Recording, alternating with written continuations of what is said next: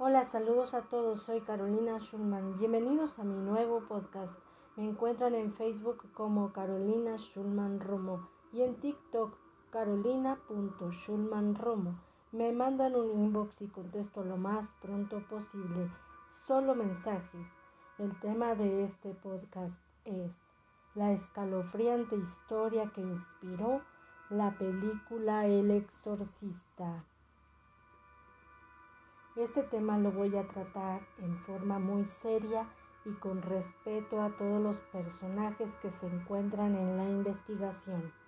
Un clásico del cine de terror, sin duda alguna, es El Exorcista, de 1973.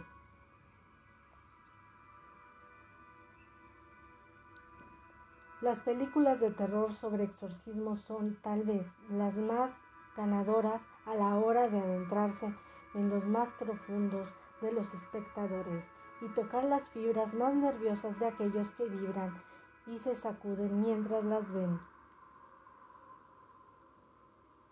Se cumplen 50 años desde que William Peter Blatty publicó la novela que por años le dio vueltas en la cabeza y cuya historia fue adaptada al cine en 1973, convirtiéndola en uno de los mejores filmes de terror de todos los tiempos.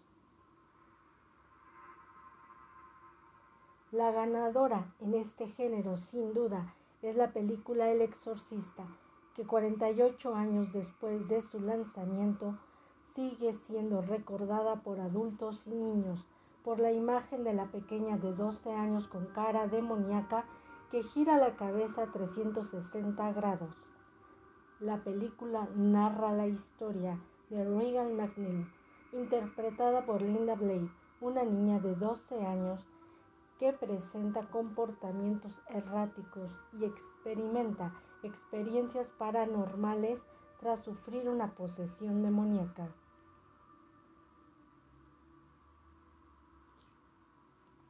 ¿Quién fue el verdadero protagonista de la historia?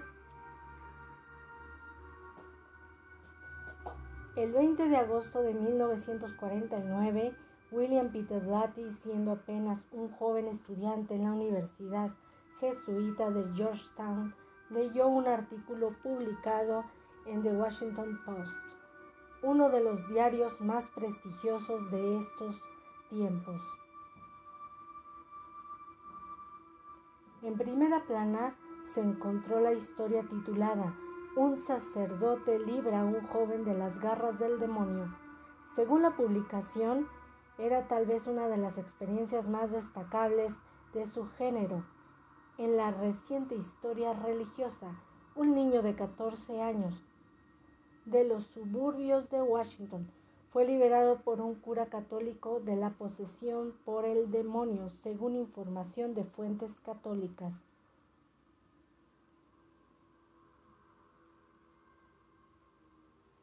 En 1971, 22 años después de la publicación de The Washington Post y convertido ya en escritor, Platy escribió la historia de ese joven, en cuyo exorcismo había participado uno de los curas católicos conocidos en la universidad a la que asistió el autor, y a quien durante años trató de ubicar buscando información y tratando de documentar lo que luego sería un éxito en las librerías.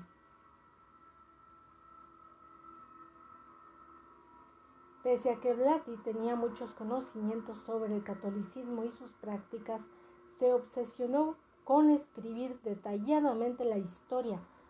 Por eso escribió una carta al cura William Bowder para tratar de escuchar la historia por su propia boca. Según el país de España, Bowden le respondió a Blatty con una carta en la que le expresó nosotros, otro cura y yo mantuvimos un recuento al minuto cada día sobre los sucesos acaecidos el día y la noche anteriores de ese modo Blatty supo que había un diario escrito a mano donde se narraba el exorcismo. Blatty lo consiguió y leyó partes de él.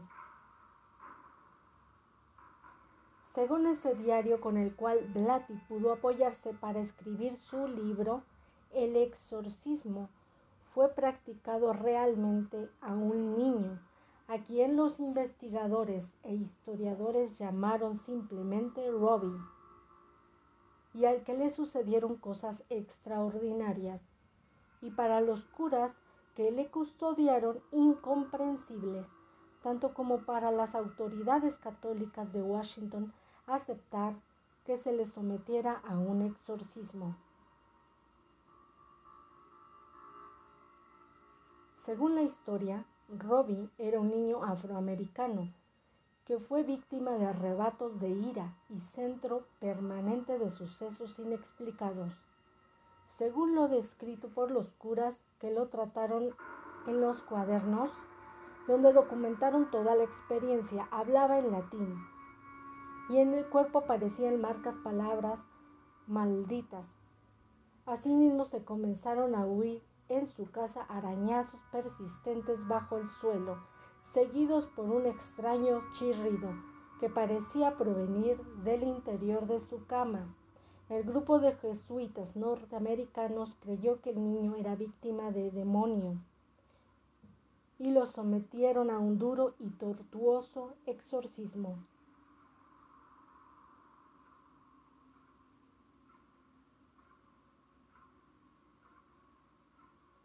De acuerdo con lo que ha narrado sobre el contrato en los diarios, Robbie era un niño de una familia protestante.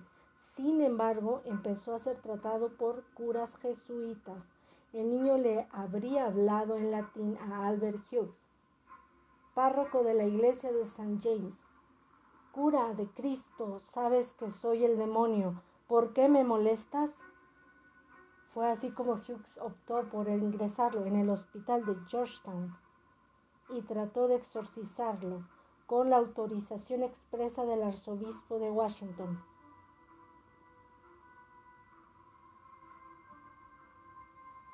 Durante la estadía en el hospital ocurrió el hecho que inspiró a la novela de Butley.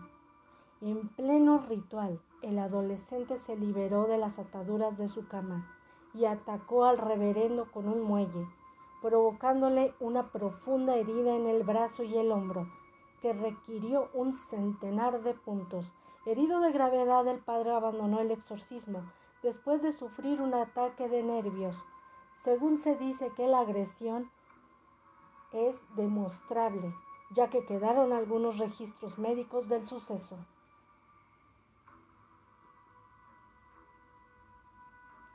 Luego de esto, el menor regresó a casa al ser expulsado del hospital por herir al sacerdote.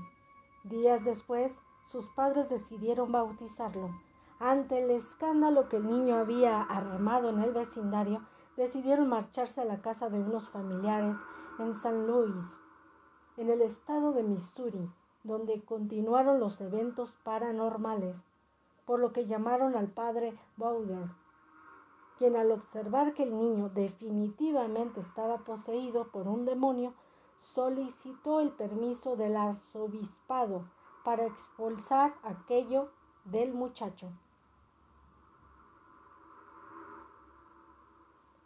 La autorización fue concedida con la exigencia de que Bowden estuviera a cargo, no revelara el lugar donde se harían los exorcismos, y que llevara un diario detallado de los hechos paso a paso. Fue así como, según la historia, al pequeño Robbie le practicaron aproximadamente 30 exorcismos durante varias semanas.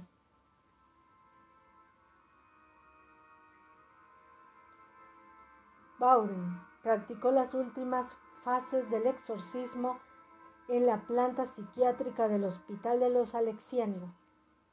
El lunes de Pascua hubo una conversación en la que el niño decía hacer el portavoz del diablo.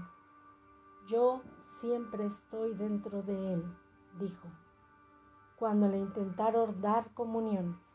Horas después el niño, en pleno ataque, dijo tener la visión del arcángel San Miguel, venciendo al diablo con una voz impostada dijo, te obligo a ti, Satán, y a otros espíritus diabólicos, a que abandonéis este cuerpo en nombre de Dios ahora.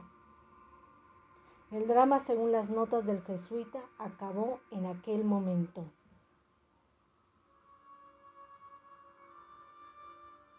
A pesar de las dudas médicas y científicas sobre la veracidad de los hechos descritos en el diario, el padre Bauden siempre lo dio por ciertos. Así lo creyó hasta su muerte en 1993. Fue real, le dijo a Blati en su carta. Según explicó el país de España al pequeño Robin, en 1949 se le practicaron todo tipo de pruebas médicas en el hospital de Georgetown. Los médicos temieron de que una forma razonable que sufriera un trastorno psiquiátrico. Los psiquiatras no se pusieron de acuerdo en un diagnóstico. Fue su familia y los jesuitas los que creyeron que estaba poseído.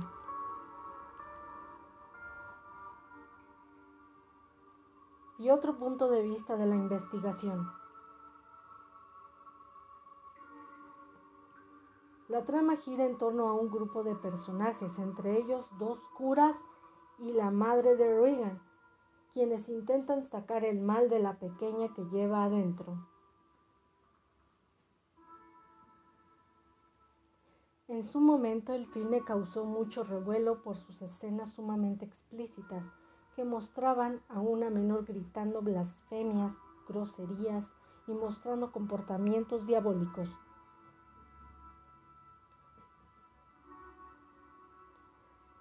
Muchos misterios y rumores se formaron alrededor de la película, pero uno de los más grandes es el caso real del que tomó la inspiración William Peter Blatty, escritor de la novela y el guion para la producción de Warner Bros. Pictures. En agosto de 1949, The Washington Post publicó un artículo que narraba la lucha entre un sacerdote para exorcizar a un niño en San Luis, Ciudad Missouri, Estados Unidos.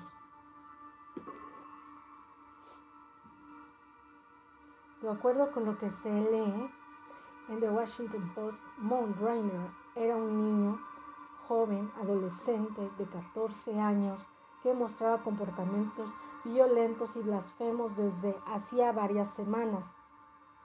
Por esta razón, un sacerdote católico de 50 años y de la zona había realizado un exorcismo para curarlo. Cuando el padre comenzó sus plegarias por el alma de Mount, él estalló en una violenta rabieta de gritos, maldiciones y frases en latín. Sus padres aseguraban que nunca había estudiado ese idioma. En los dos meses que pasó el religioso con el niño aseguró haber sido testigo de manifestaciones sobrenaturales. La cama en la que dormía el niño se movía repentinamente por la habitación, decía el sacerdote. Ese tiempo lo pasaron juntos totalmente. El sacerdote acompañaba al menor en el tren, en la casa, y cuando dormía para analizar su comportamiento.